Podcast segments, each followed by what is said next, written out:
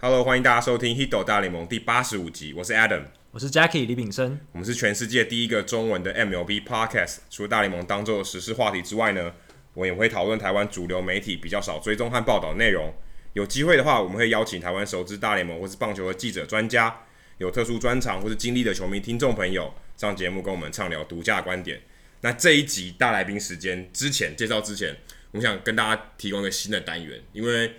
球赛季了嘛，其实话题会比较少一点。那我们也增设了听众信箱这个单元。对，我们希望未来的节目中会听到大家的来信。那来信要怎么样来信呢？因为我们呃 email 可能有点太过时了，所以我们其实在我们的官网有一个呃算是一个问卷的形式。那你在 Google 表单，Google 表单，你在上面填的 Google 表单，基本上我们就会看到。那我们会视呃情况，然后在节目中回答你的问题，也会公布你的名字。但如果你不方便公布名字，绰号也是没有问题。对，这个听众信箱最主要目的就是让大家有一个比较算私密的管道，可以跟我跟 Adam 做直接的联系。那这个直接的联系，我们都会看你们的问题。那如果是适合在节目上做讨论、做回答，然后做交流的话，我们就会把它拿到节目上跟大家做回应跟解答。那我们会在节目上，如果你的问题被选中的话，我们会在节目上呃说明你的问题，然后再提出我我跟 Adam 的观点或跟解甚答，至我们找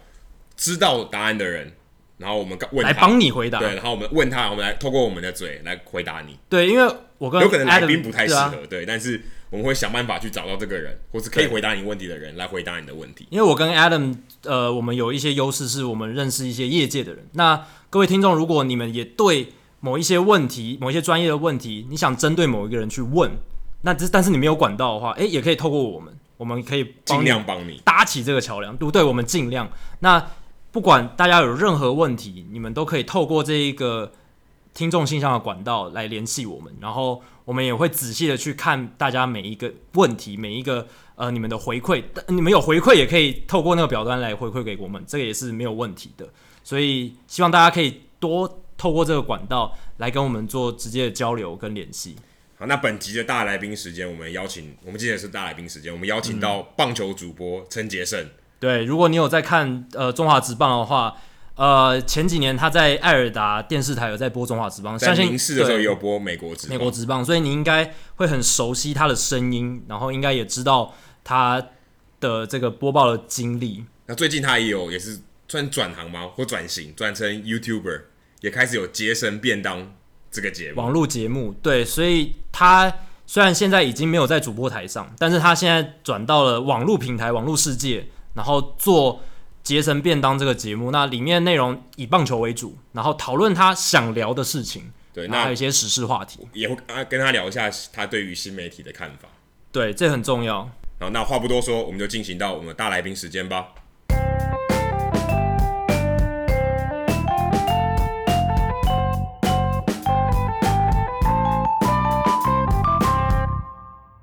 好，本节的大来宾时间，我们很荣幸可以邀请到棒球主 播陈杰胜先生来到黑豆大联盟，跟我们一起聊棒球。杰胜主播你好，谢谢谢谢黑头大联盟两位，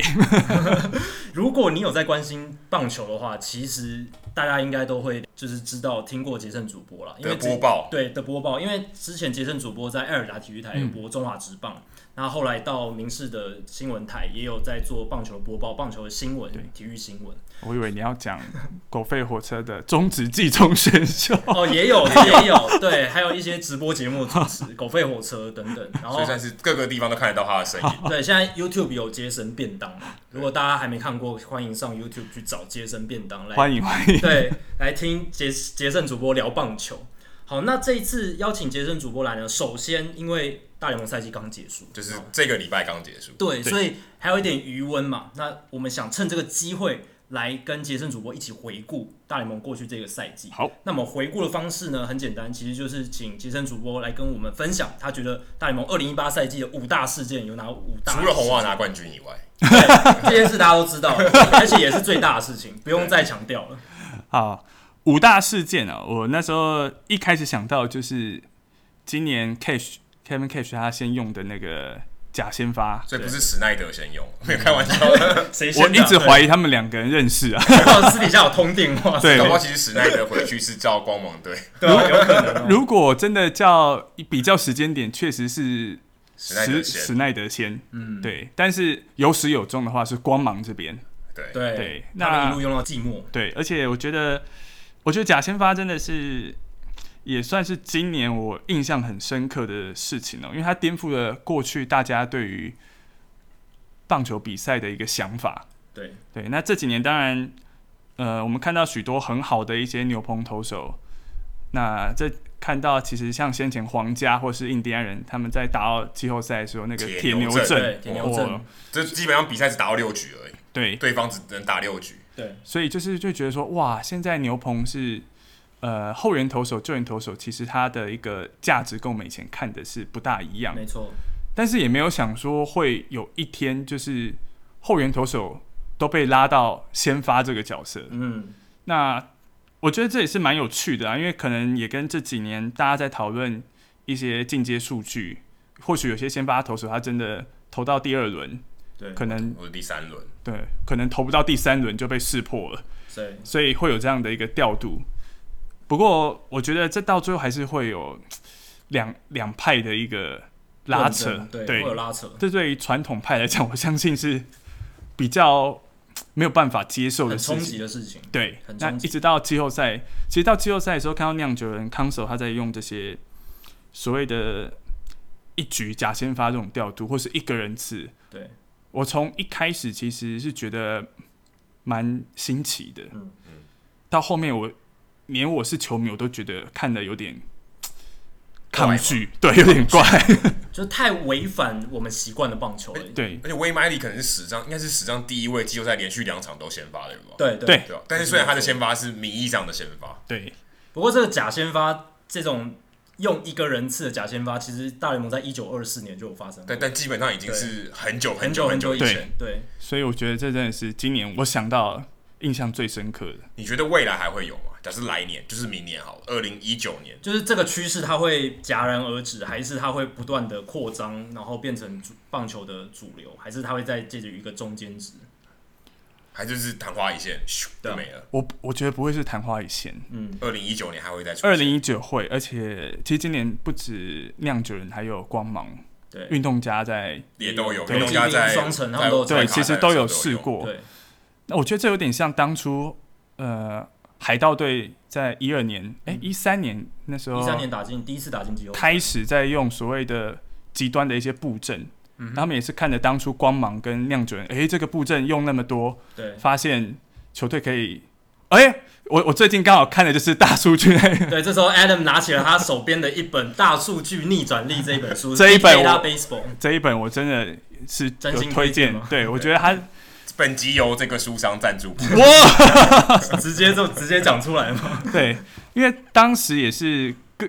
他们也是看到了像酿酒人或者是嗯光芒在手背布阵上的成功，是，我觉得，既然今年有这种成功的先例，明年各队都会至少尝试看看。尝试看嗯看，但会延续多久，我不是很确定啊。嗯嗯，呃，到最后，在我自己，我自己是比较传统的人，嗯我觉得还是要回归到先发投手能够吃局数的那个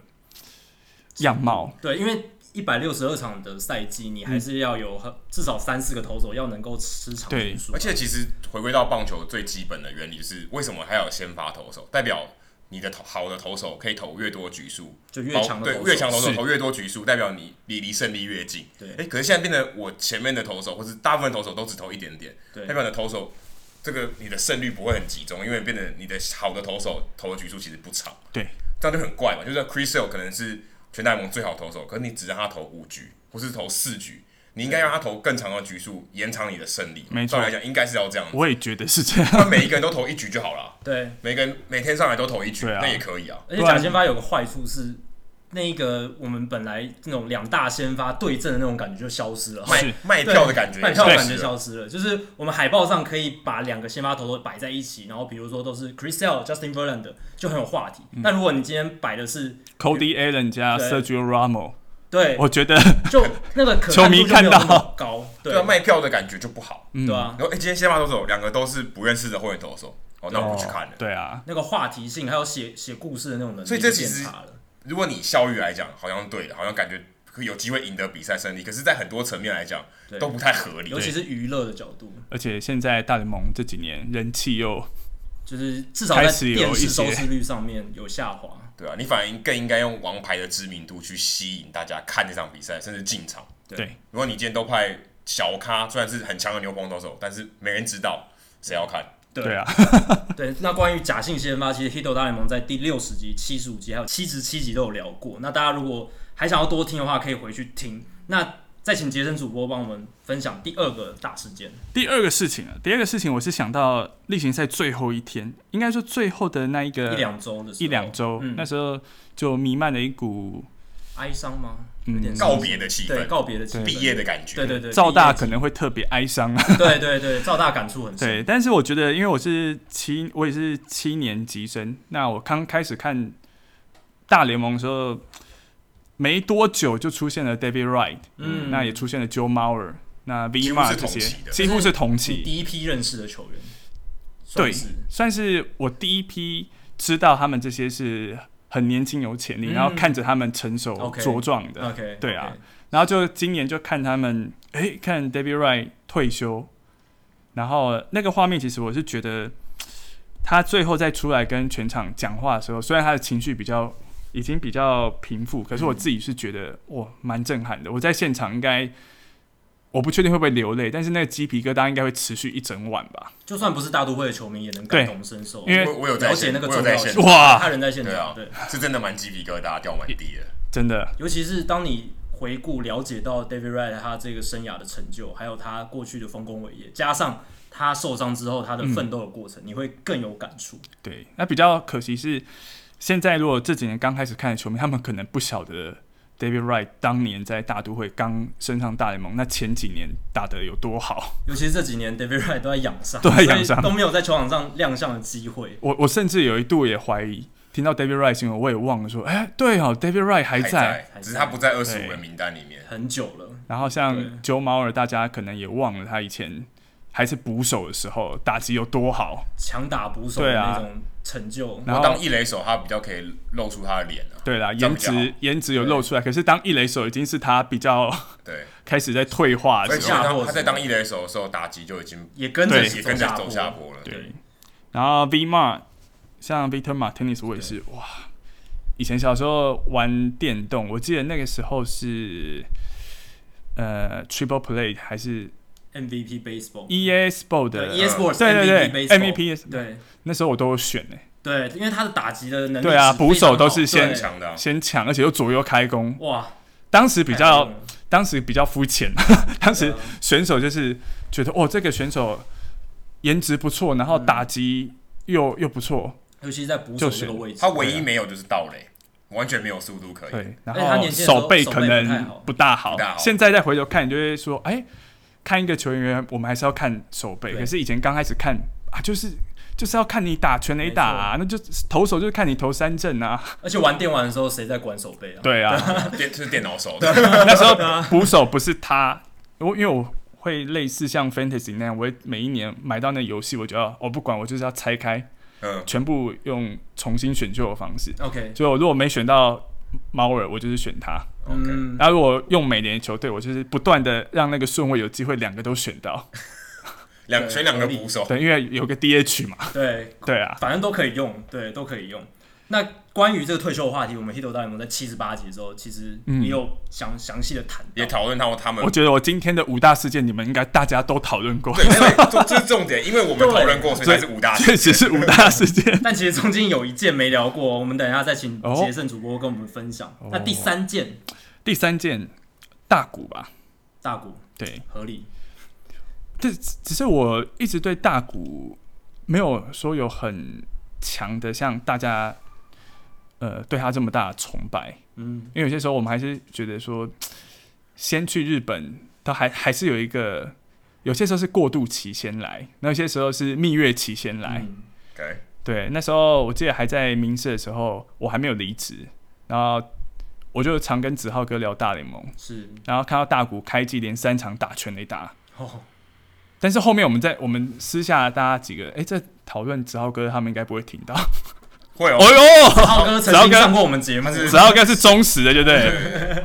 就是我们有发现，他那时候打了三支全垒打，其实都蛮明显失头、啊。失头的，嗯，对啊，那我以前看到现在，我觉得听了很多球评讲，在美国他有些时候看你是新人，他会先探一下你的底，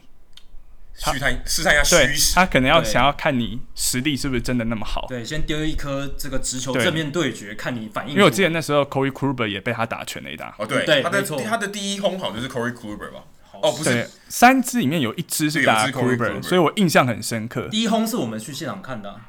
对不对？没有，那是第一胜，第一胜，我们看到的第一胜，我记得 Matt Chapman 从他身上打全垒打。哦，对，家门是对那第一个 Chapman 打出全垒打，但是他偏偏对绿帽又都投得很好。对对那场对啊他拿胜投，他第一场先发就拿胜投，啊他有除了被 Matt Chapman 打全垒打之外，他其他都投的非常好。对对 t r e v o r 也不错，对，我都很喜欢研究那些新哦秀。就就是是美算二年级、三年级了，对啦，他可他之前在农场的时候就对，评价就还蛮没好的，错有我觉得他有点像 Arenado 那一种。哦，对他跟没 r 错 e n a 是学长学弟啊，对对高中的时候，攻守兼优不的球知道他们喝什么水哦，大家如果要培养好的三垒手，就去那边找好了。那个打击算还没有 Arenado 那么好啦，对可是我觉得跟 Arenado 球那场么跟球场应该有哦，不过他他的打击算是，哎，我们有点岔开这话题哦，但他打击的很好确已经比他预期的好，他原本是一代原本是比较偏守备组，嗯对，防守很好，但是打击大家觉得普普通通，但他今年打的打破大家这个是印是真的象不错对以。前大家觉得他打击的漏洞太多，可能 power 很好，但是漏洞很有点像 Javier Bias 刚上来的对感觉。挥空率也比。没想较到对高，没想到他这个打击率、上垒率都对啊维持得今年非常好。今年有些时候都觉得是看到穷人版的 Arenado 对，差不多在三垒方区。好，那再拉回来大谷，对，我拉们回刚来，刚怎么会讲到一个没有在五大事件里 面的因为他从这个外卡大谷最身佳上第六打人哦外卡？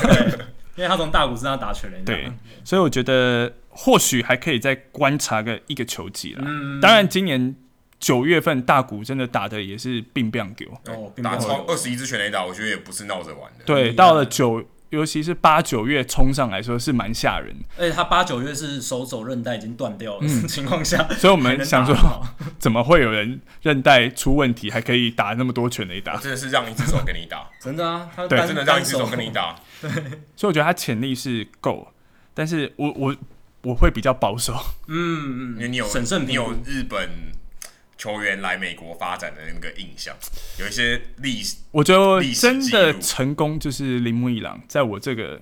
年代，黑田博树也不错，对黑田，可是健他康们只是他们来的时间点，黑田其实来时间点比较很晚了，晚比较了，晚对，对啊，所以他可能没有办法投的说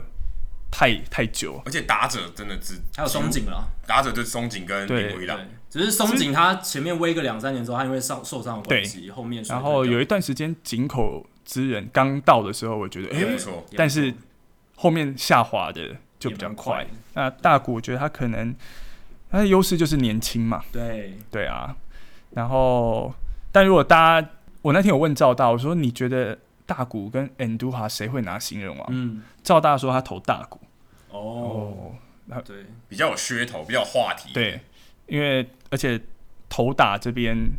他的一些 WAR 那些进阶数据可是，这样有点作弊啊，他就上场比较多，对不对？ 如果你把 WAR 值加起来，对他就是两个加起来对，不对？可是他打击手背呃打击跟投球都同时进行的时候，两边的出赛数其实都比一般的球员来的少嘛，哦这也是没对比错。专职投手少，比专职打者少。对，所以我我如果是大谷第一年他要拿新人王，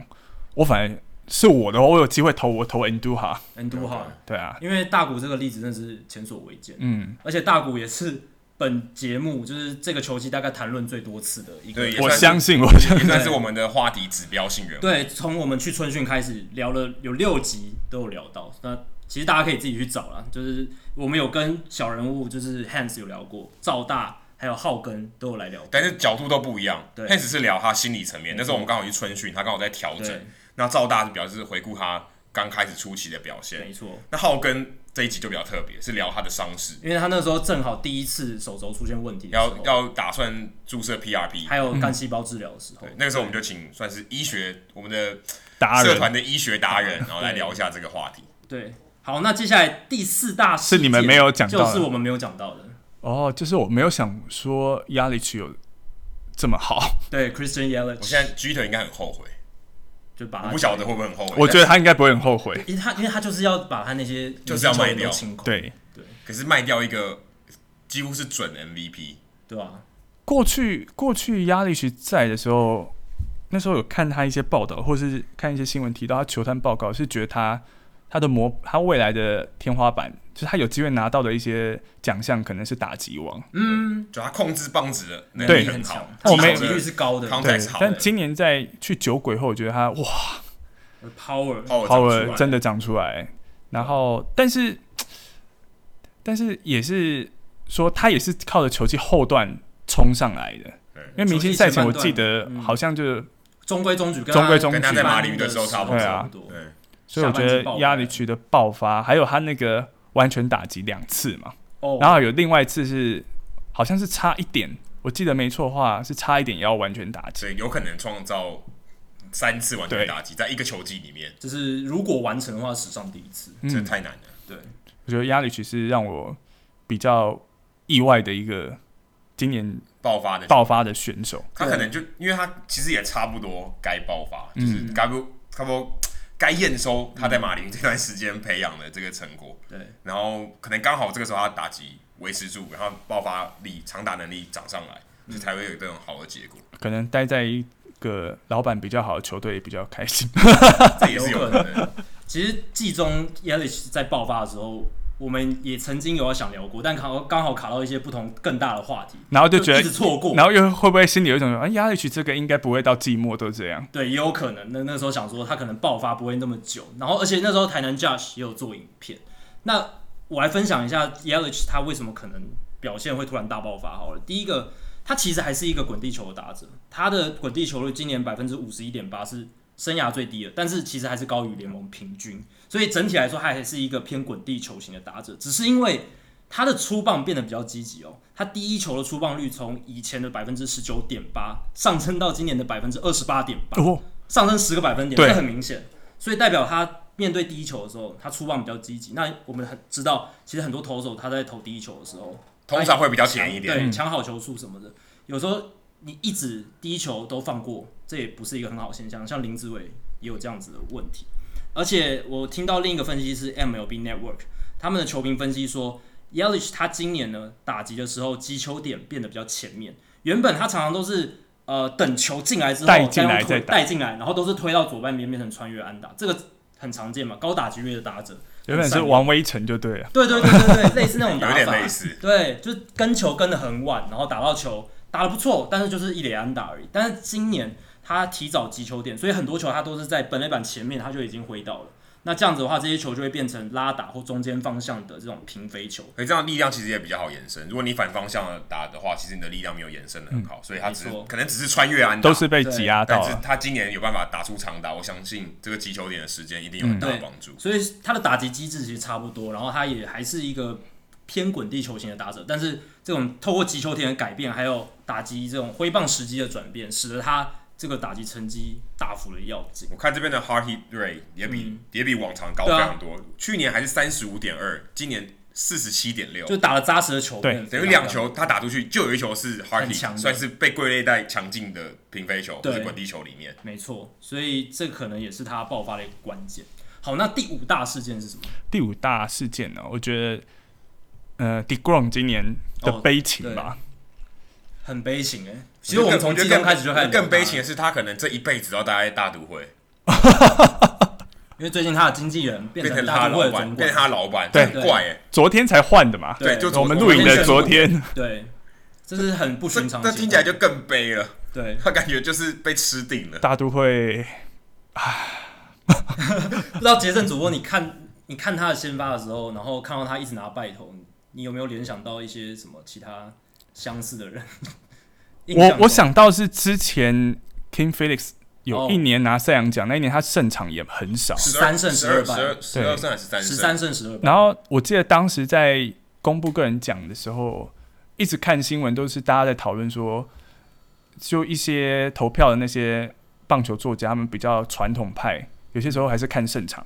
对那你胜其实场大部分的情况，我觉得还是胜场占很大的影响。对，那你胜场这么低，有没有可能拿到赛扬奖？可是我觉得有那个国王在前面的先例，我相信今年 d e g r o m 应该，没有问题。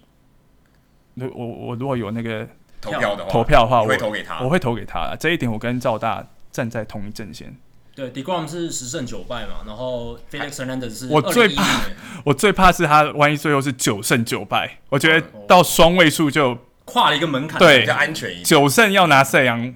真的有难度。对啊，因为 Hernandez 在二零一零年拿赛扬奖那一年十三胜，是赛扬奖应该最最史我上记得是最少最胜少的，对最少胜。那 d e g r o m 还好有过那个门槛，感觉看起来，但是他如果拿赛，扬奖，就是史上最少的，对十胜，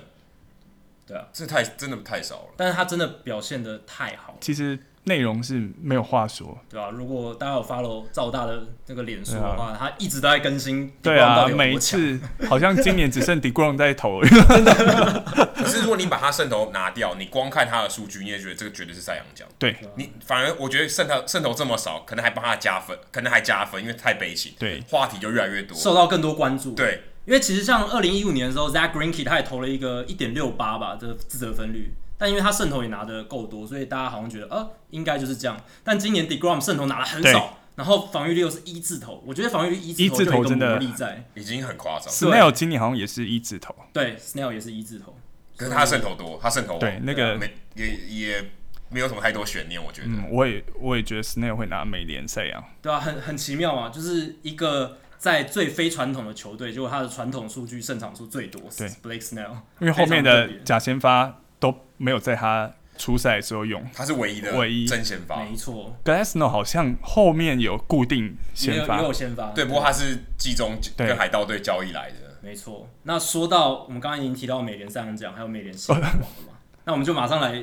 预测一下吧，因为十一月十二号美国时间，然后台湾时间十三号，这个 BBWA 就是美国棒球作家协会，他们就会公布今年的这些个人奖项了。那我们当然也想请杰森主播来跟我们分享一下，你觉得可能谁会得奖呢？所以刚刚美联三强奖就是 Blake Snell，你觉得胜投王圣头王防御率也超低，对，这个是我觉大加得分也蛮有说服力的啦。唯一的缺点就是他的球队没有进季后赛，对，这是一个缺点，还有他的球队曝光度不高。知名度很低知名的度球比较队。对，因为毕竟大家知道投票的时候，他不是看着数据投票，他是全部综合的印象写下那个数，写下那个要投谁，他并不是真的看着哦这个这个高这个低，哦对那我就选比较高比较低，不是这种，是一个综合的印象。所以杰森主播，你觉得像 Justin Verlander 他有两百一十四局的投球，Snell 只有一百八十局，但是在你心里，你觉得 Snell 还是我觉得比较值得我比较队友的一个实力的话，我觉得 Snail 更难，更难， OK，这确实确是实考量确实是如此。虽然没错 Verlander 他的三振好像是几个有机会拿赛扬里面最多的，他最多的，对啊，对，好像快三百 K 吧，两百两百九，，没错。不过 Blake Snell 比他少投呃三十四局，但是 Snell 他的三振数有两百二十一次，也不少，也也不少啊也是突破两百大关，而且他才投了二十五场拿，我记得是投二十五场拿二十一胜，三十一场先发，哇，三十一场啊二先发十，一胜五败，胜率八成，超过八成。对啊，呃我们去看那场比赛，他被打爆，对，是他几率很低耶今年被打 最。对，今年被打最惨的一场比赛。好，那接下来刚才提到的美联新人王杰森主播，你会选 Andrew 好对 a n d u h a ，Andrew 好，所以大股 GG 在至少在杰在森主播在预测里我来选的话， OK，但如果就凭印象分数，我相信大谷， 大谷给人家印象是比较深的、啊可是我那天有看一个，我在杰森本东也已经先录好了，我也是预测 a n d u h a 会拿。 OK，然后我那天有看，就是辣爸哥他也是在那个体育台上面分析，是他也是罕见的投 a n d u h a 哦哦哟，拉马哥也背书喽，辣爸哥他那个观点跟我想的一样，因为 a n d u h a 他待的一个球队不是天使队，嗯，嗯，他待的是洋直接基洋。基队，那洋基那种地方是纽约现场的球迷，是你可能两场三场打不好，就准备要被嘘了。然后我记得 Anduha 今年开季打得很烂，前面快十场打得非常烂，所以那时候觉得这个新人应该差不多要被期淘望汰太了高要被放下去对了，可能再透过其他的方式。那时候好像是三垒受伤嘛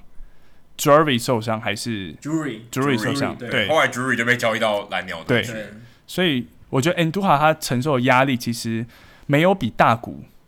来的小，嗯而且他的队友的等级也就是比较高，也比较高。你在那种都是球星的球队打球，我觉得跟你在天使队可能只有 Pujols、Mike Trout 在内嗯，比较大咖的球员，那其他可能有比较多是还有 Justin Upton，啊，对对。但深度来讲，杨基绝对就是会大胜啊，对啊，我觉得那种压力比较大压力会不同啦。是。而且 Andujar 大家虽然一直在说大鼓，但 Andujar 今年也打了二十七支全垒打，对九十二分打点，只是手背比较让那大差家对会担心对。但是如果你今天把比较，你就数据传统数据来看，你不投给 Andu 好，我也觉得怪啊，对 啊，因为他几乎打满一整年。一百四十九场出赛，对啊，这也是很有价值的。当然大股他你用进阶数据那些去比较，他投手加打者，他就全部加起来，他的成绩一定比较好。嗯，可是也只比较话题性一点。对啊，所以我觉得是两难。但我我我投 Andu 哈，好，Andujar 那 MVP 呢？对美联 MVP，哇，这也难其选。实这个我们在节目上有讨论过，不过我们想听听看 MVP 哦，MVP 我看 Baseball Reference 现在四个球员嘛，都不是我心目中的 MVP 耶、那你心目中的 MVP 会是谁？我心目中的 MVP 该不会投是手吧？哦没有，我心目中 MVP 是林多尔，林多尔，哦，对，可是他他有出现在最后的候选名单吗？候选名单好像还还没有公还没有还没有在我们公现在布，录音的这个时对间我记得是还没有金公布，手套已经公布了。对他有在金手套里面。那我觉得林多尔，因为这是我个人喜好嗯啦，我比较喜欢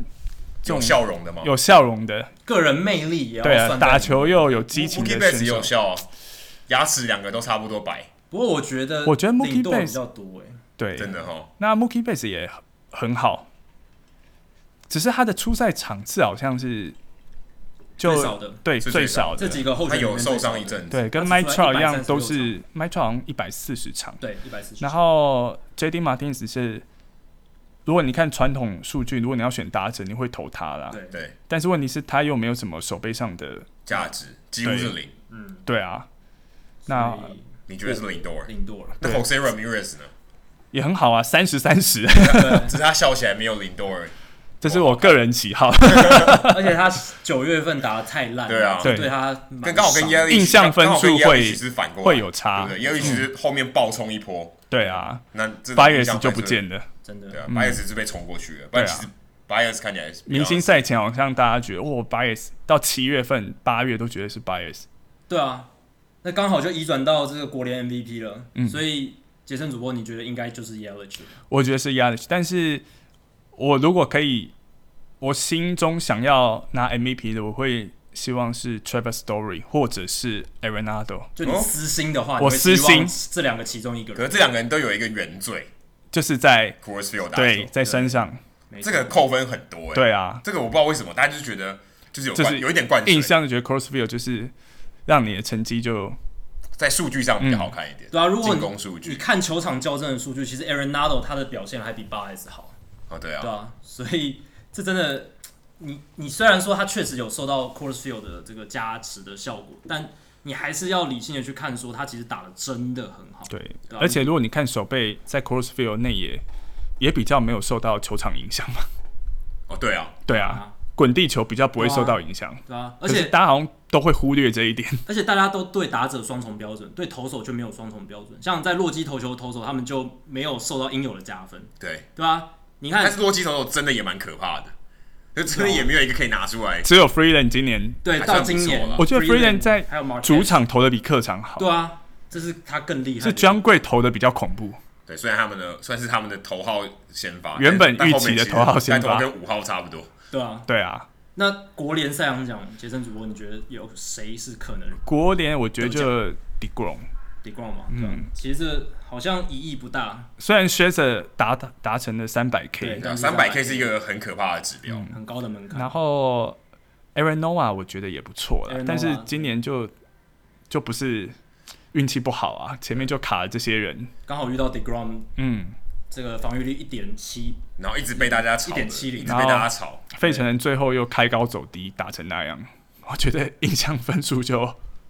对吧、对啊可，是 Freeland 他投得这么好，然后洛基你不给他一点加分，也是蛮可惜。哎对对吧、 f r i e n d 真的是有吓到大家，对吧、我觉得这它是一个很大的惊喜。但也要看明年还能不能维持住，嗯这也是蛮好的一个观战的重点。对啊，我私心是希望 Freeland 拿三项奖，但是但蛮不可冷门的对啊，这但是不可能。就全部都投洛基 就好。好，接下来我觉得是最难选的，所有奖项里面我觉得最难嗯选的、国联的新人王，这实在国太联激烈新王了其实就二选一嘛。对阿库尼亚或 Soto 嘛，对 b u e r 是不是也有新人王资格？也有，也有，对，看你比较但喜他欢有投一球点表现还吃是亏打，击。稍微晚一点。阿库尼亚吧， a g u i n a Junior 为对啊什么？这也是我的印象分数。但是 Soto 其实他今年今年我在玩 Fantasy 的时候，他一上大联盟，他上大联盟快上大联盟前我就很快捡了，嗯，所以我对他印象其实也非常好。对我也有捡到 Soto，所以我对他印象也是胜过阿库尼亚。 我 Soto 捡到相当于大概第二轮、第三轮对，而且 第一个而且月真的很爽，对，啊而且我三个盟都捡到了。哇，赚翻了。对，啊，那时候也是懵，有点懵到，就是看说，哎、他怎么会有一个 Player Note 在那边说，哎、准备要上大联盟？我说啊，先先因捡为吧。哎他是坐直升机上去的，对啊，，从很低阶直接上去对啊，，直接接上去，会不会变下一个功夫熊猫？这就不知应该是道不至于不至啦，于，因对啊为啦功夫熊猫它是比较爱挥棒的打者嘛，那对 Soto 是比较 Soto 是刚好慢性非常嗯，他刚刚是拉丁版的 Vato Joey 对 Vato，，就是反新秀的发展，因为新秀通常上来都是爱乱挥棒，他蛮反而成熟的。对，对他打击技术很反而啊成熟阿库尼亚刚开始上来的时候，就有点什么都想挥，对，但是我觉得阿库尼亚他比较有话题性、嗯，对啊全，垒打的关系，全垒打的关系。那我觉得跟他打球的方式吧，也比较激情吧。所以 Soto 其实都是中南美也蛮激情的都很激情。也会瞪人啊。嗯，那如果如果是作家协会他们要凭印象的话，从一开季大家就是除了大谷之外，新秀就是阿库尼阿亚库尼，对对啊，啊，所以他也算是有符合大家的期待，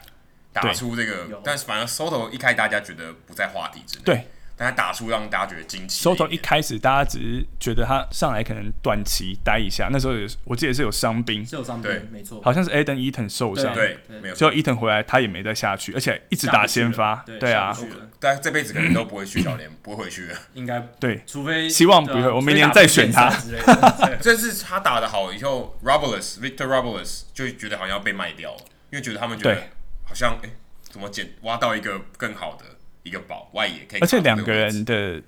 打击好像就有一段差距在，在在大联盟的成绩啊，对啊，对啊，在在小联盟大家觉得其实是可能还 Robles 还比较好一点， Robles 一比较全能啊，对他整个然后比较有各个面速向都度很好对，Soto 好像比较没有速度，比较没有而且速度， Robles 的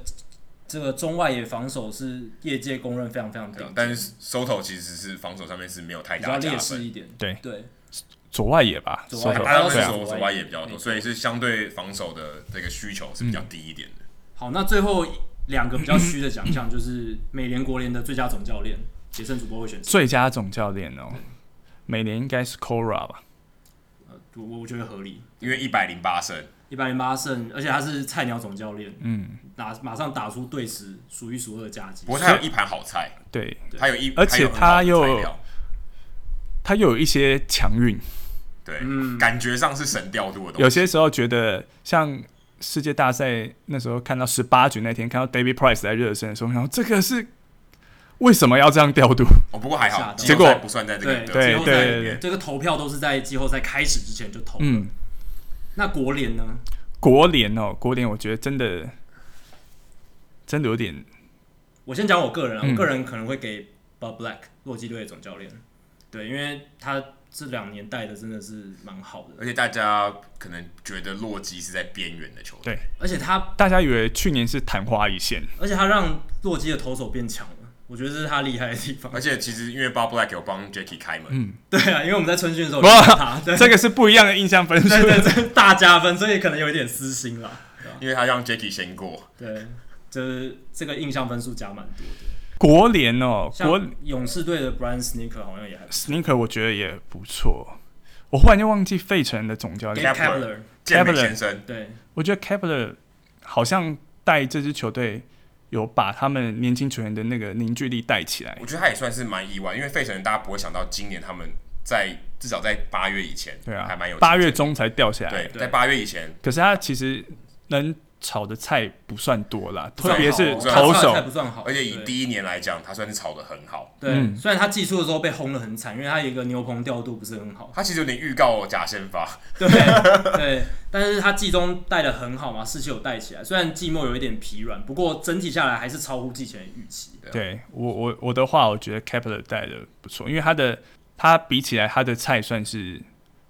最没有那么诱人的，没错，因为相较起来，他们能打出这样的成绩，算也是让大家意外。对让蛮意外的。好，聊完这些奖项的预测之后，我们来回归杰森主播本身。那杰森主播他以前播中职有也算蛮长一段时间了，嗯然后自己也有观察美国职棒。那你觉得中职的棒球风格跟美职的棒球风格会有什么样的差异？你这样长期观察下来，而且你自己有没有什么个人的偏好？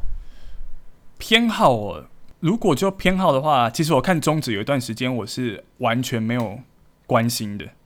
怎么说？没有关系，是连比赛都不看我。都不看，因为那时候实在太难过了。因为喜欢的球队就是整队打假球， OK，, 哦 OK 米迪亚对米迪亚也没有到整队，至少周董他们现在还在啦。是是，对，但是大部分嗯，被要求要被逼着打假球，对啊。那后面那些年，差不多有五六年，我是完全不看，直到艾尔达进艾尔达后，因为工作关系才又开始看。嗯那如果就真的看最久，我觉得还是美国职棒。是小时候是小时候刚开始看中职的时候，那时候还有时报音，也蛮喜欢时报音，但时报音有 OK，你喜欢的球队都都刚好穿黑色，后面二都次伤害就是结束的时候哎真的刚好米迪亚也穿黑色，然后时报音也黑色，然后我记对得啊米迪亚前身呃太阳到米迪亚之间成泰，其实他们的球衣也是有黑色， 对对，陈泰 Cobra，所以的时候有一段时间我那真的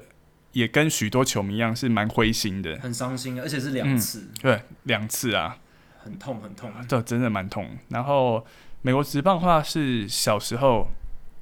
两千年吧，嗯，两千年是小时候，对，两千年那时候我国中啊，国中我算小时候啦， 真的真的开始认真看，一开始看小时候国小有看，那时候我记得有袁博士对，跟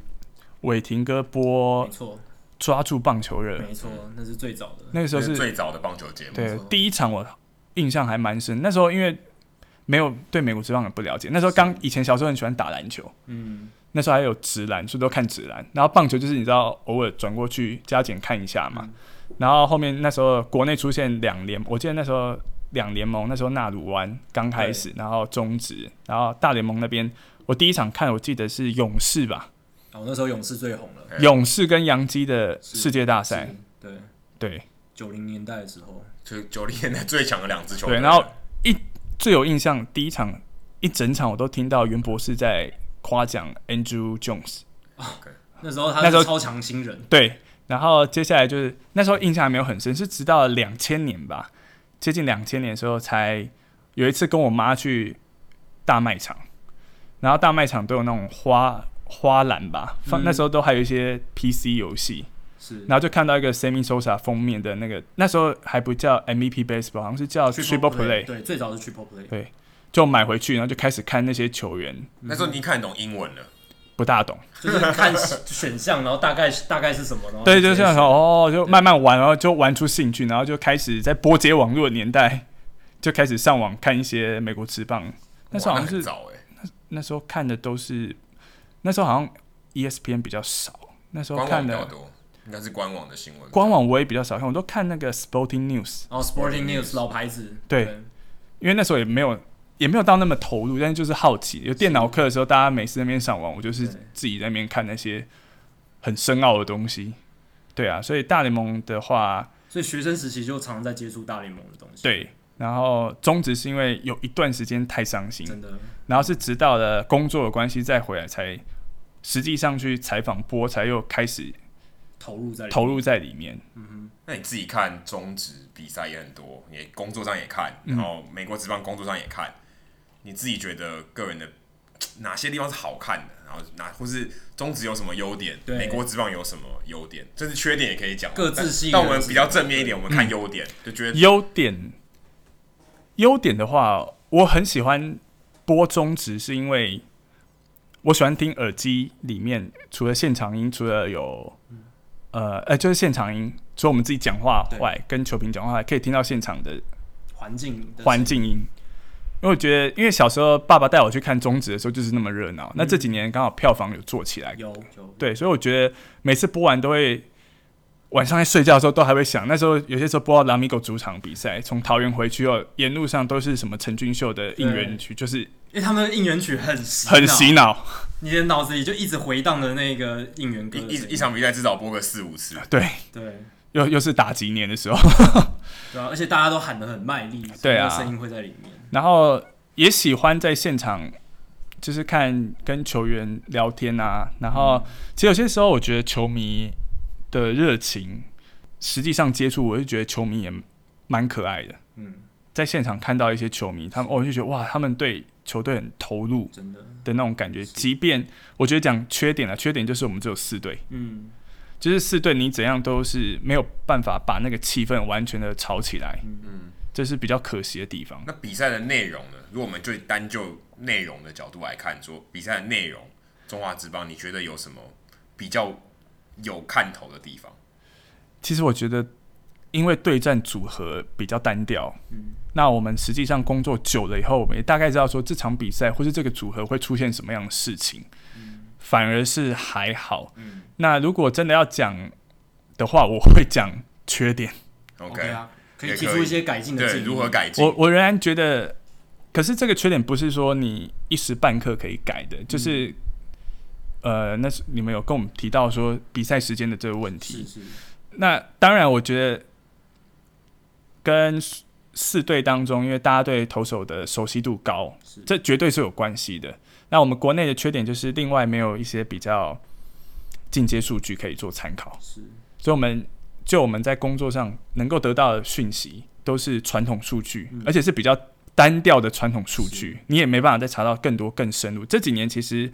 呃，职棒联盟那边有尝试在我们一些媒体工作者，他有一个内部的网站是嗯可以查的比较细，但是还是比较草创的阶段阶段，但是是至少是往正面的方向来发展是。然后另外，我觉得这个恶性循环会导致比赛节奏，我觉得是有关系。你说缺乏数据这些东西，缺乏数据，还有队伍数太单调，我觉得到最后都会影响到比赛节奏。哦，怎么说？嗯，因为其实你今天上去的时候，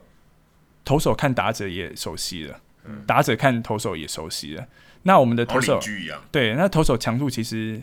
没有到其他国家职业棒球像日本来的那么的平均。嗯那它就会影响我，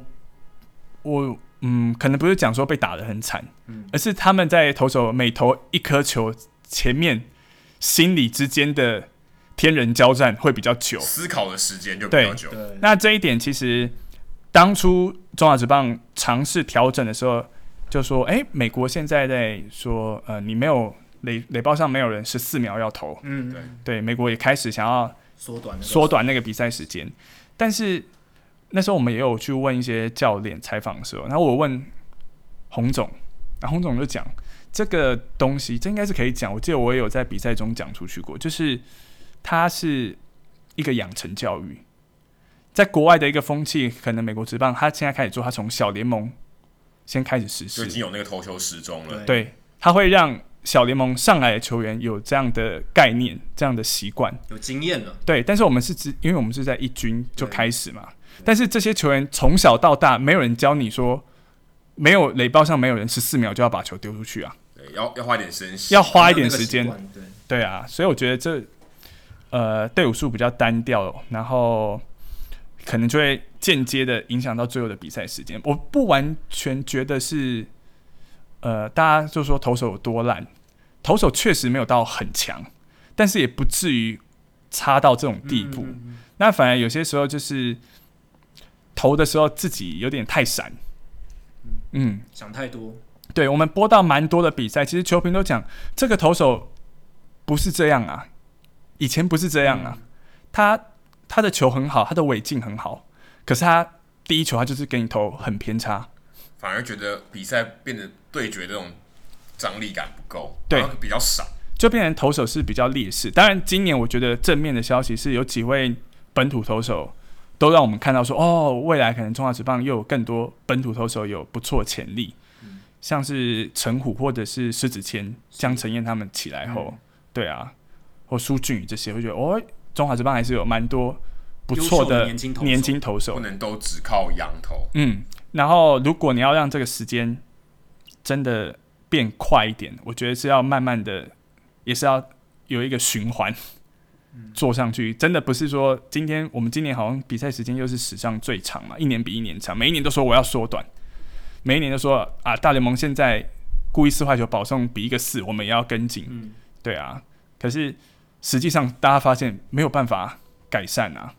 时间还是就是摆在那里。对，其实我这几年我也还是会去中华职棒现场看比嗯赛。那我其实很喜欢去现场看比赛，因为那个现场那个看球气氛真的很好，很棒，对啊很喜欢，而且在户外看球那种接近自然的感觉是非常好的。但唯一的问题就是时间真的打得太长，我对去的每一场几乎都是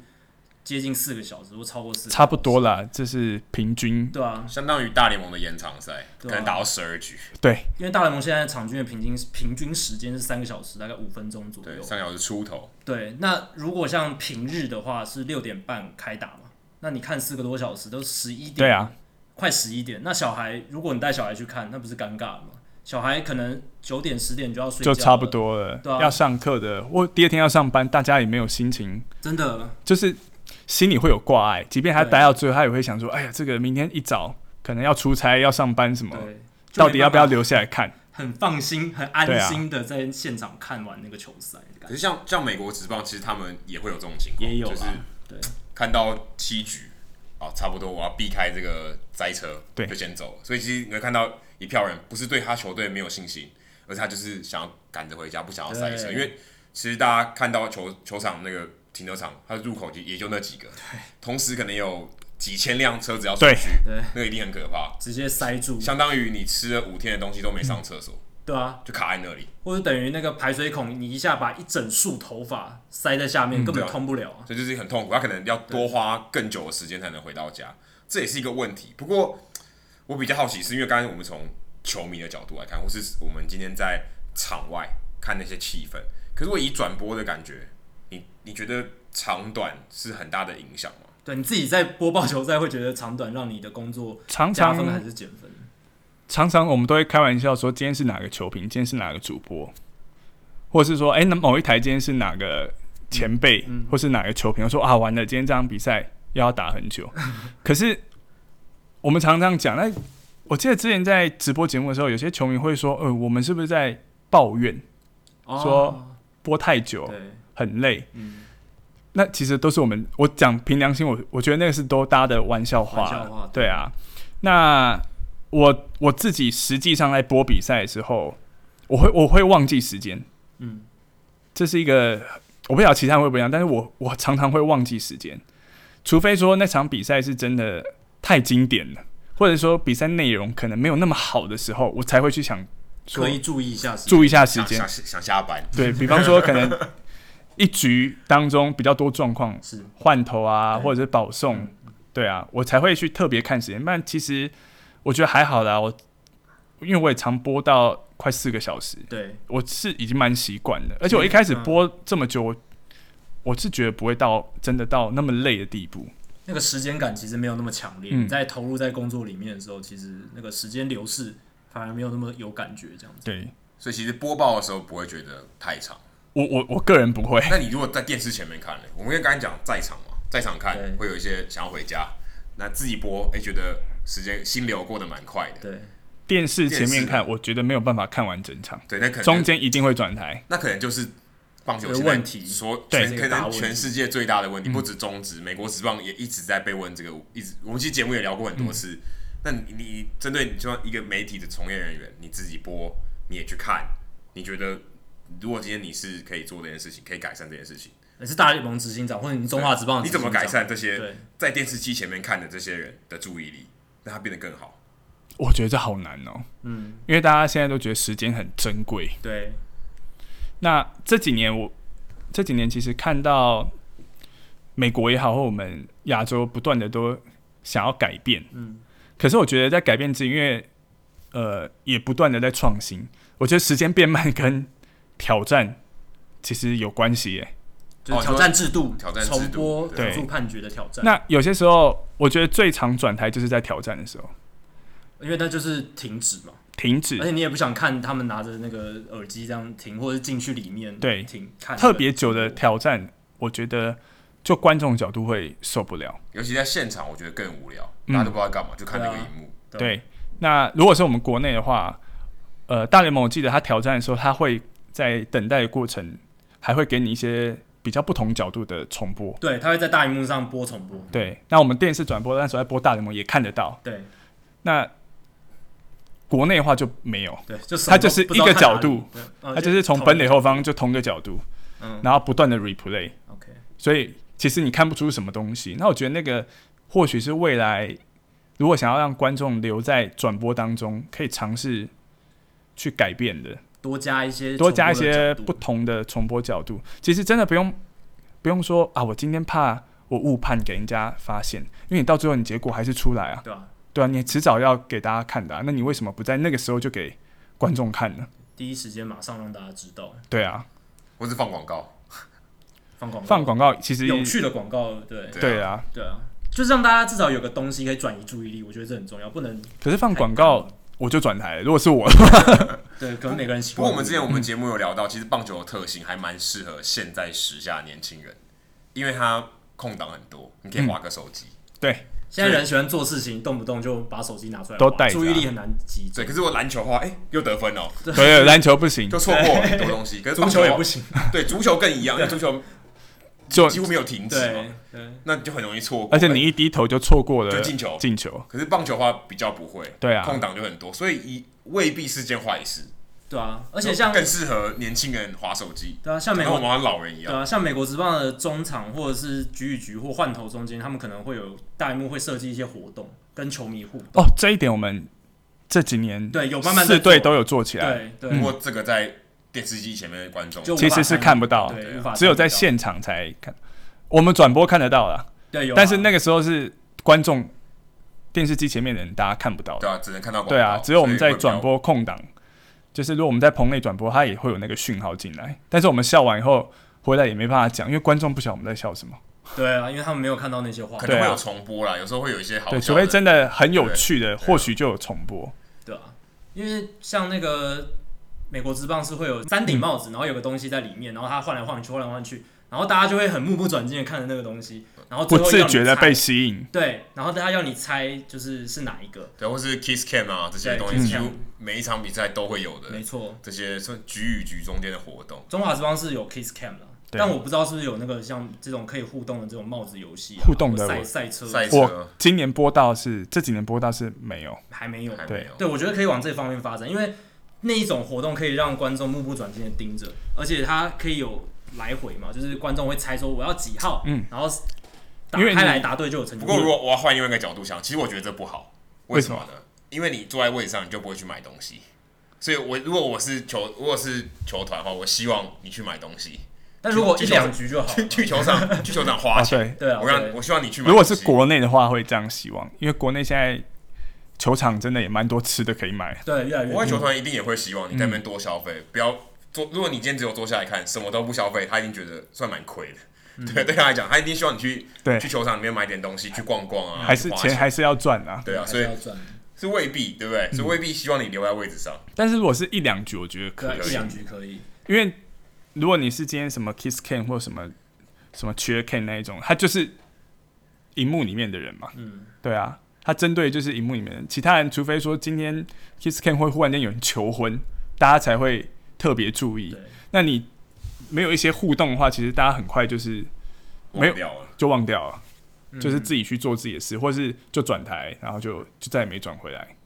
对，但我觉得杰森主播刚刚讲的这个重播判决这种 dead time 的问题，确实蛮大的。对，啊我觉得这是个很矛盾的地方，因为你现在要要公平。要公平，可是你又想要缩短时间。那我我个人又我一直都是比较不排斥，但是我其实有也比较传统，所以我到现在一直没办法接受故意四坏球保送被取消的这件事。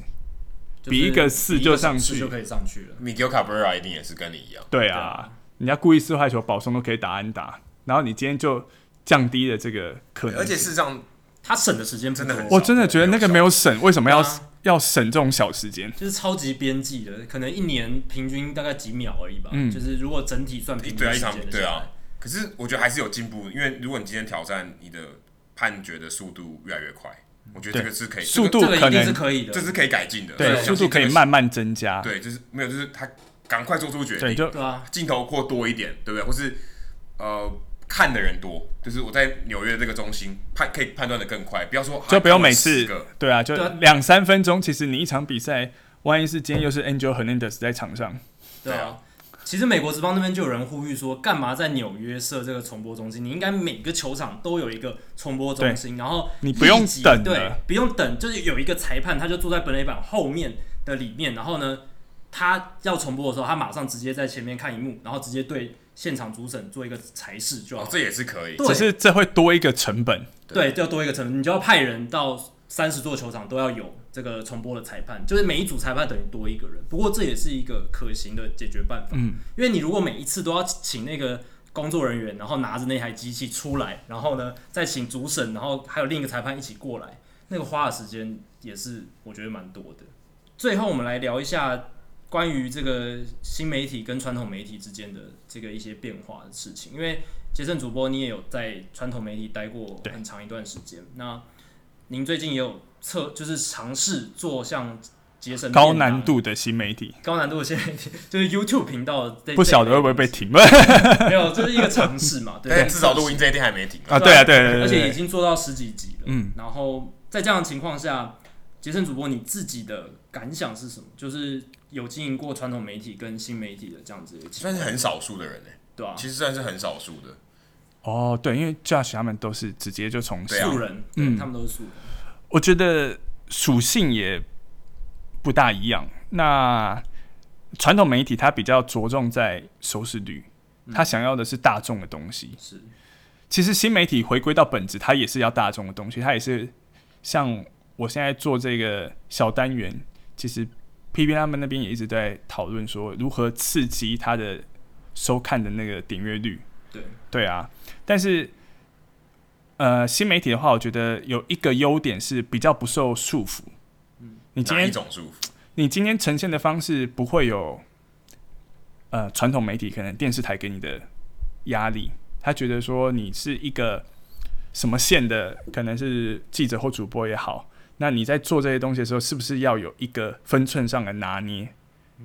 如果你是在更传统一点的地方的话，他们对于其实体育主播是有不同的定义，嗯，或应该说电视主播他们会有一个设的一个框架在那里。 OK 对啊，那今天我去做新媒体，我觉得比较开心的地方是，呃，我可以比较有一些自己的挥洒空间，挥洒空间自，己的想法，自己的想法，然后自己去想梗。而且还有一些自己的表达方式，可以比较幽默，讲话比较轻松这样子的。对，因为因为我也曾经在传统媒体，虽然我待也就那几间，但是我我就讲，就是也曾经在可能播的过程当中聊得比较开，比较戏谑一点这样子。嗯对，但是就就很快接到讯息，嗯，对啊，那当然，传统媒体它的好处是它的收视是固定的，它还是有一批固定的流量、固定的收视户，所以它是比较稳。那嗯新兴的这种媒体的话，我觉得就是要想办法自己去养出它的一个观众。而且变动很大，有时变动候很大一一集做的很成功，但是下一集可能就很少人看，这是有可对啊能的。但是电视的话，可能就是电视一它定就都会有一个对，因为固一定定的会收有视人看，对对，啊。所以这可能是一个蛮大的。然后传统它会比较着重我刚才讲到收视率的导向，所以今天如果是在传统，我要讲大联盟，我可能得到的限制就是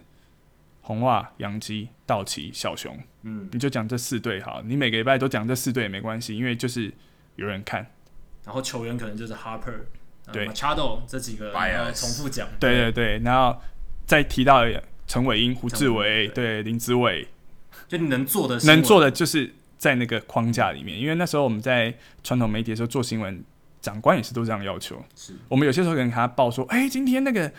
哎红人队打的怎样？嗯，那红人单队场四支全垒打，对啊， ，Scooter 是 Jeanette 国人全内那一场有那一场，他说哦，我跟他讲说四支全垒打哦，他才说哦，那可以。哦，所以要打到如果四支全垒打，对才有可能就做到是有红什么人记录的时候，但是即便如此，那一则的新闻他也不会给你排的很前面，太好的一个时间播出来。对啊，我觉得这是传统跟新媒体不同的。那新媒体现在的优点就是，虽然它的收视是比较不固定，而且我觉得经营上我现在已经遇到瓶颈，可是我们可以讨论自己想讲的东西。是对啊，比较有自由度了。嗯，其实这也是我跟 Adam 很喜欢新媒体的地方，我们可以聊我们觉得重要的或者我们喜欢的东西。虽然小众没关系，对不对？但是小众想听，我们就服务大家。呃，虽然本东我记得好像第二集我就讲了光芒红人费城人那一集，就听说非常惨。因为这三支球队相较之下人气确实球迷就是真的比较少，对，对可是我觉得其实小球队也有他值得讲的地方。当然有，当然对啊有。像光芒今年就很多值得讲的，对嗯啊，其实他也算是成功的博取大家的话题，就跟我们现在外面的宣传车一样。啊他们都在博取大家的注意 力啊。宣传车现在会收进去吗？会，哇，大家会听到，就所是以也给有一些我们还蛮多海外的听众，对，你可以感受一下台湾最近快要选举的气氛。 对因为我之前我们在岳阳连线的时候，我听到 Jacky 家的乐色车，其实我蛮怀念台湾的，就是想想起台湾的味对，道，所以我相信这个宣传 车一定也可以带给海外哦海外的朋友们，对，所以其实现在的媒体环境就是争取大家休闲时间的竞争对手越来越多了。嗯以前只有电视嘛，那现在各式各样的 YouTube 啦，不管是新的这些影音平台、社群对媒体平台，都在争取大家的休闲时间。那你怎么样去分分到一块饼？这个就是一个技术，一个技巧。新媒体，我觉得还有一个点是，你可以跟你的听众观众，观众我们像我们是听众，对嗯你可以跟他互动。对，可以互动。比较及时那，你自己的感觉是，因为你以前当主播，你在电视前面，电观众不可能扣印嘛，对不对？你也没有办法互对，动。除非讲错话，讲错话有被投 诉投诉可是不过。是，不可是可是观众不会跟你后续对啊才知道，对赵大马问我说：“你刚刚是不是讲了什么东西不该讲的？”我说：“哦，而且通他还算常是比较热心的，嗯观众是打到电视台，对他也不会他不会直接打到你本人的对啊电这个分可支是嘛你。做 YouTube，你可以嗯底有下留言，他底下留直接就言是对啊针对你了，嗯，那你觉得这个是你喜欢的吗？就是如果直接跟你的啊对，粉丝嗯乐听人、跟你的粉丝互动，跟你一起吃便当，我觉得你是觉得这个是好的，还是觉得是有是有压力啦。嗯，对啊，因为在现在这个环境，讲的东西不一定每个人都认同。嗯都没关系啊，对不对？对啊，但是就会有比较多不同的声音进来。是对啊，那有些人不同的声音，我们可以好好用沟通的，或是聊一聊。我以前也有碰过，在播中职的时候，因为可能有些球迷觉得我针对他们的球队，嗯，好像少了一份感情，就是全垒打的时候没有特别激情。他们觉得你播报的时候有一点偏对硬，那实际上我们没有，嗯，所以我就对直接实际上跟他留言，结果后面哎、诶球迷就改观了。嗯就是当你真的出现的时候，我觉得观众会吓一跳。他们都平常在那边啊，你那个不行呢、你那到底在干什么东西？然后你突然间说啊，不好意思，我就是本人，就是他们 让我想起那个 Jimmy Fallon 找 Robinson Cano，然后躲在后面说：“哎、r o b i n s o n Cano 怎样怎样，突然走出来跟对你打个招呼。就就不一样啦。我觉得这嗯个是有趣的地方，但是你也要有一颗很强的心脏啊。对了，听众观众，我觉得其实他们如果有机会跟主播见到面沟通的时候，他们或许会变得比较理性啊，不会像平常一般留言的时候可能稍微激情一点，但是真的跟到本人见面或者聊天或者在网其络实上大家都是一样啊对，呼吸同样的空对气，同样听宣传车走过去，没有没有什么差别啊。哎，大家重点是大家都觉得他们喜欢这个话题，对啊于这个东西是有有一个有一个感觉正反意见其实是比较是好的。那传统就是就是他就把你保护在那个框框电视机框里框面，，然后那个建筑物里面。对对啊，比较难第一手的嗯跟你的乐听众接触。对，这也而算且呃是新媒体的一个而且在体育来，在传统媒体来讲，体育又是比较弱势。其实哦这怎么说？我蛮好奇的。你你你觉得比较弱势的？在你除了体育台之外，其实你看一般的新闻台，很除少报了对除了之前我待的民事外，就嗯不会报体育新闻啊。都是不然就是压在很后面的话，对的新闻就是感觉除非今天是中华职棒可能冠军了，台湾大赛了，嗯，已经今天要封王了对，特别报一下，或者是大大咖的球星特别报一下。那今天如果国外，你像刚才我们讲到 Scooter j o n e 他四支全垒打，我相信新闻台转过去不会有人不会有人在乎这件事情的、嗯对啊，你就算报告，长官可能也都觉得那应该也没有很重要吧。嗯，对啊，我觉得这是不一样的地方。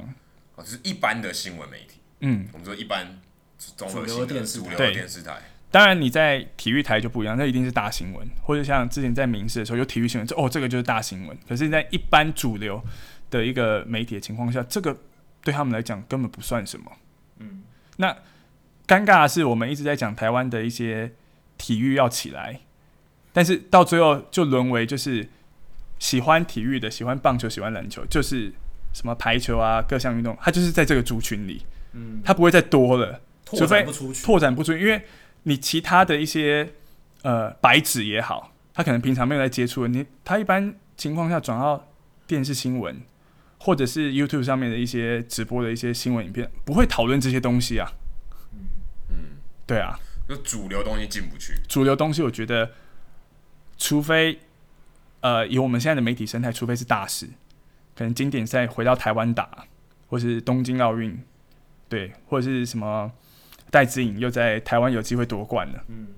世界大赛冠军。不过我觉得反过来看，我自己的感觉是，大家其实真的看电视的时间比例一定是越来越少。对，所以大家的注意力会放在 YouTube 或是我们其他的社群媒体，任何可以大家可以看得到东西的地方，嗯，会越来越多。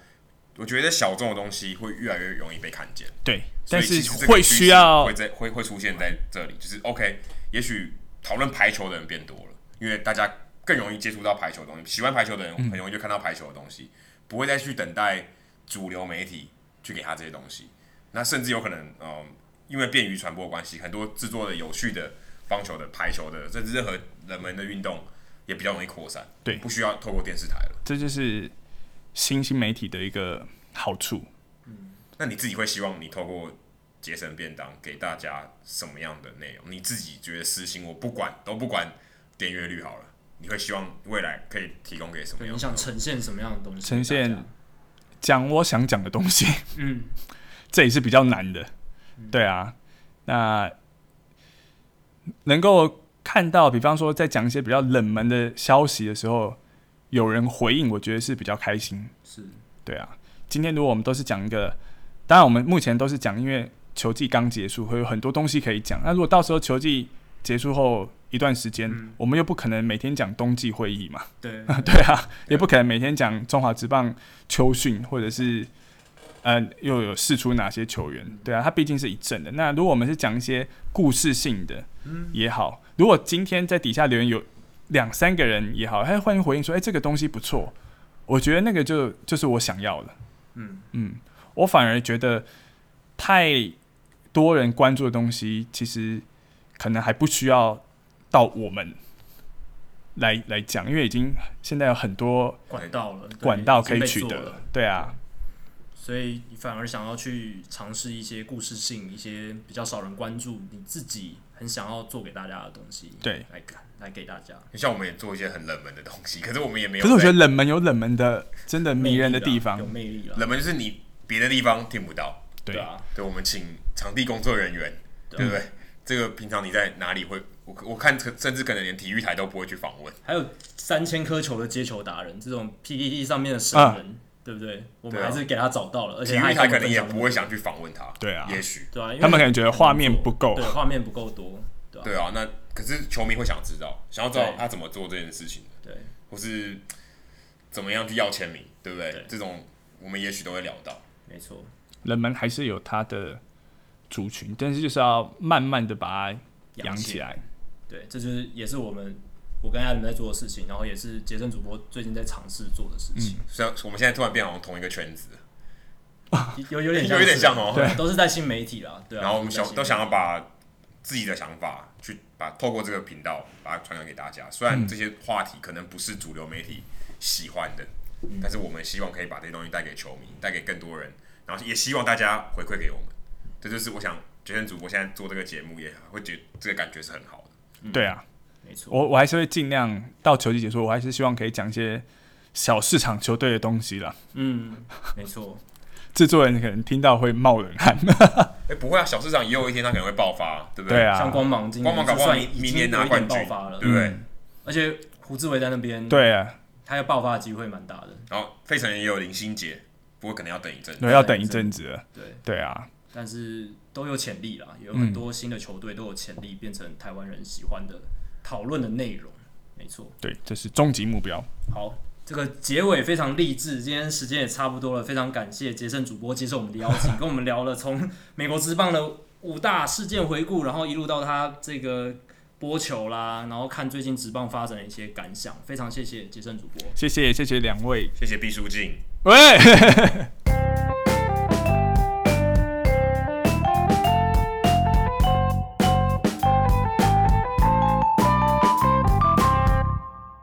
接下来进行本周的人物我来讲单元，Adam 这个礼拜要介绍的人物是谁？这个礼拜我想介绍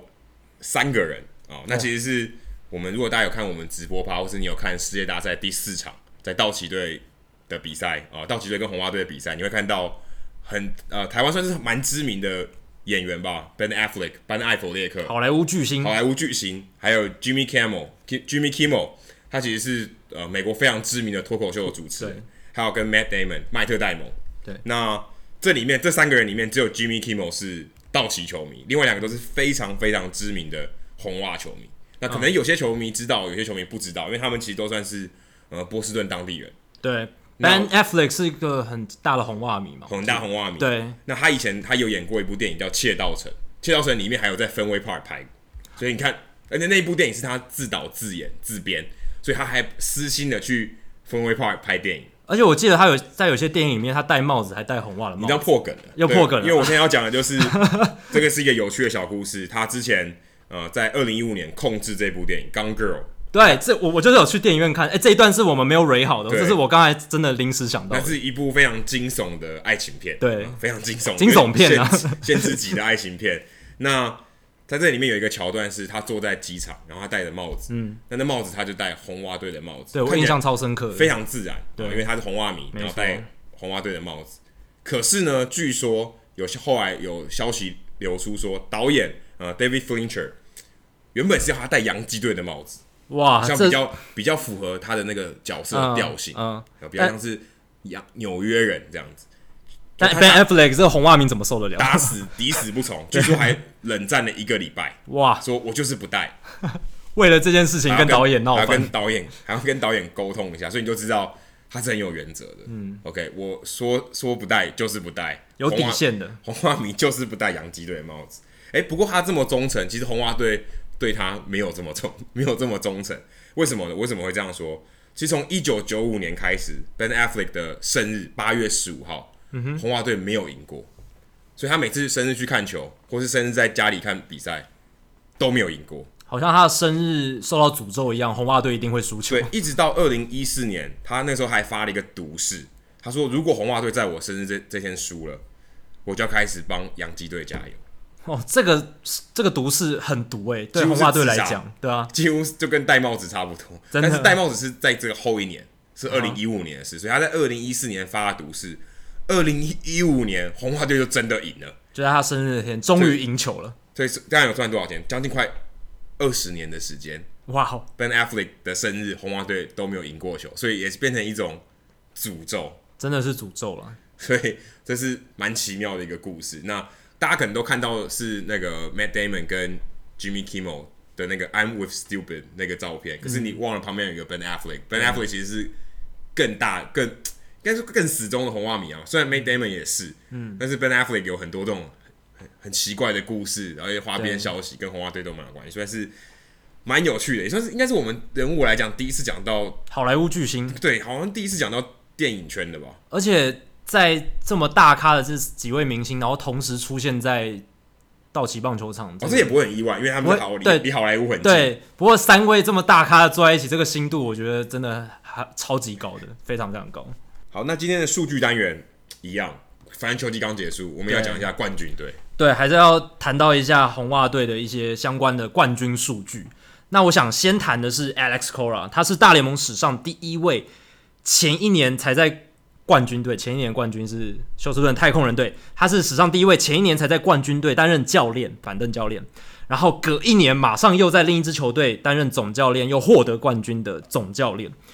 这是史上第一位哦，以前从来没有这样子的情况。而且呢，他今年以总教练率领红袜队夺冠的日期，正好跟他十一年前以球员身份帮红袜队夺冠的日期一模一样，都是十月二十八号。诶，所以十月二十八号这一天也算是红袜的一个幸运日啊，对，真的。然后呢，Alex Cora 大家都知道，他今年是第一年执教，而且是不管在任何球队都是他都都算第一年嘛，他是第一年担任总教练。那他是史上第五位获得总冠军的菜鸟总教练，前四位分别是二零零一年的 Bob Brantley 是响尾蛇队的，一九六一年的 Ralph Hawk 洋基队，一九四六年 Eddie Dyer 红雀队，然后还有一九二四年的 Bucky Harris 华盛顿国呃参议员队，讲差点讲错，对，还不是博览会队哦，对华盛顿参议员队。那讲到 Bucky Ha- Bucky Harris，我就要想特别提到他的故事，这是我们刚才跟杰胜主播聊天的时候，其实有稍微点到他的事迹是哪一件呢？就是假先发的创始者，其实最早的始祖算是 Bucky Harris。Bucky Harris 他一九二四年当总教练的时候，他自己还是一名球员，他那时候年纪才二十六岁，所以他那个时候是球员总教练 Bucky Harris。那他不仅在那一年以总教练的身份率领 Goose Gosling 啊、Sam Rice 还有 Water Johnson 大火车这几个名人堂球员一起夺冠，他自己也以球员的身份在世界大赛打出三乘三三的高打击率。那他在最有名的一个事件就是世界大赛第七站，他采用了一个也曾经在今年季后赛出现的假先发轨迹调度策略，是 Craig Council 他用 Wade Miley 嘛，只假只投了一个人，对，只投了一个人次，次，对，然后接下来马上换上右投 Brandon Woodruff。但是这样子的计策其实一九二四年就发生过了。那 Bucky Harris 他是赛前宣告的先发投手是 Curly Ogden，他只让他投一个人次就退场，然后一出局之后才派出那场比赛算是真正的长局数的投手 George Morgridge 上场。那这个调度当然是就跟 Council 一样，就是想要扰乱对方的阵容安排还有调度，所以这个计策也成功了，因为那一年他们夺冠了，参议员夺冠了，对，而且参议员队在那个时候，在一九二四年以前，其实已经烂了很久了。他们从十二十世纪初期创立的前二十年，基本上都是一支烂队，好不容易靠着 Bucky Harris 他的这个球员总教练的带领，才能够拿下总冠军。所以那一年真的是发生了很多奇妙的事情。然后呢，没想到，我觉得我觉得 Bucky Harris 他那那一年绝对不会想到说他的这个奇怪的计策竟然会在大概快一百年后才有后人把它重新复制出应来该。都在大联盟，搞对啊不好在其他地方有出现过，应该有，我觉得在一些小的这个职业联盟、独立联盟应或该有是出业现余过的球赛有可能会发生这种事情，就等对于出其不意。没错，那最后我想要总结一下今年季后赛，我们之前有在节目上提到的一些呃大联盟新趋势的数据，比如说有多少比例的得分是由全垒打得来的。我们之前有 update 这个数据嘛？那现在呃季后赛结束了，我们来总结今年季后赛全全垒打得分占总得分的数量是百分之四十一点九，比例行赛的百分之四十点三高，所以代表说在季后赛大家靠全垒打得分的这个比例是更高的。那另一个是全垒打打的比别人多的球队，他们在今年季后赛是十九胜四败，胜率八成二六，比例行赛这样子的球队的胜率是七成七四，还要高出了大概快五十呃五个百分点左右。因为全垒打对于气势的改变，我觉得对更重要了。对，而且这也代表说，你能挥出越多全垒打，你的胜率就超级高，就很很难不赢球了。能，你可以这样讲。那再来是三振率，季后赛的三振率是百分之二十五，比例行赛的百分之二十二点四多出二点五个百分点。这也是代表说，季后赛因为投手强度比较强，而且后援投手上场次数比较多，加上打者呢，其实有一些球队还是采取 all or nothing 的的挥棒策略，就是一定要打中球，不然就全垒，不是全垒打就是三振。没错，所以在季后赛这个三振率偏高的这个情况也是被放大的。最后是季后赛总共出现了六百三十五次三振，比四百九十二支安打还多了大概一百三十多次。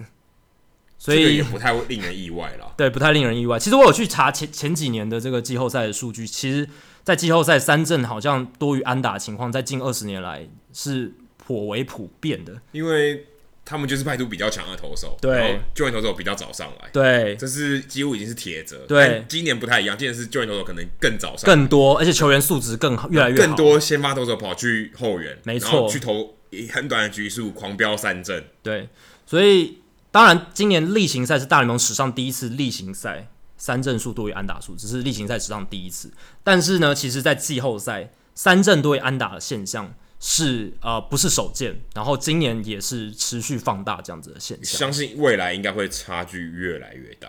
对我也觉得这个趋势应该会继续的放大。我最近在美国这帮杂志有写这个这个 three true outcome 的相关的文章，那其实我去了解一下以后也，也发也觉得说这个趋势应该是目前来讲，三振应该还会继续往上窜。那我的比感赛觉到底是变得好看还是变得难看？还是要继续观察，而且我们还是可以继续讨论下去。好，以上就是《h i d o 大联盟》第八十五集的全部内容。如果大家喜欢我们节目的话，欢迎加入我们在脸书的讨论社团 h i d o 大联盟讨论区 （HITO 大联盟讨论区）。加入的时候回答三个简单的问题，就可以进入社团，跟我和 Adam、其他节目听众、其他上过我们节目的来宾一起畅聊棒球，分享棒球的乐趣。如果你要订阅我们节目的话，也很简单，只要上我们的官网 hitomlb.com h i t o m l b.com，上面有订阅方式的解说。不管你用电脑、手机、平板，作业系统是 iOS 还是 Android，都可以免费订阅。那我们现在在 Spotify 上面也可以找得到我们，所以你也可以透过 Spotify 订阅我们节目，免费收听。那另外也希望大家到 iTunes 的 Podcast 专区，在 Hito 大联盟的页面底下帮我们评分和留言，让还没听过 Hito 大联盟的朋友能更快速的了解我们的内容还有特色。今天的节目就到这里，谢谢大家，拜拜。拜拜。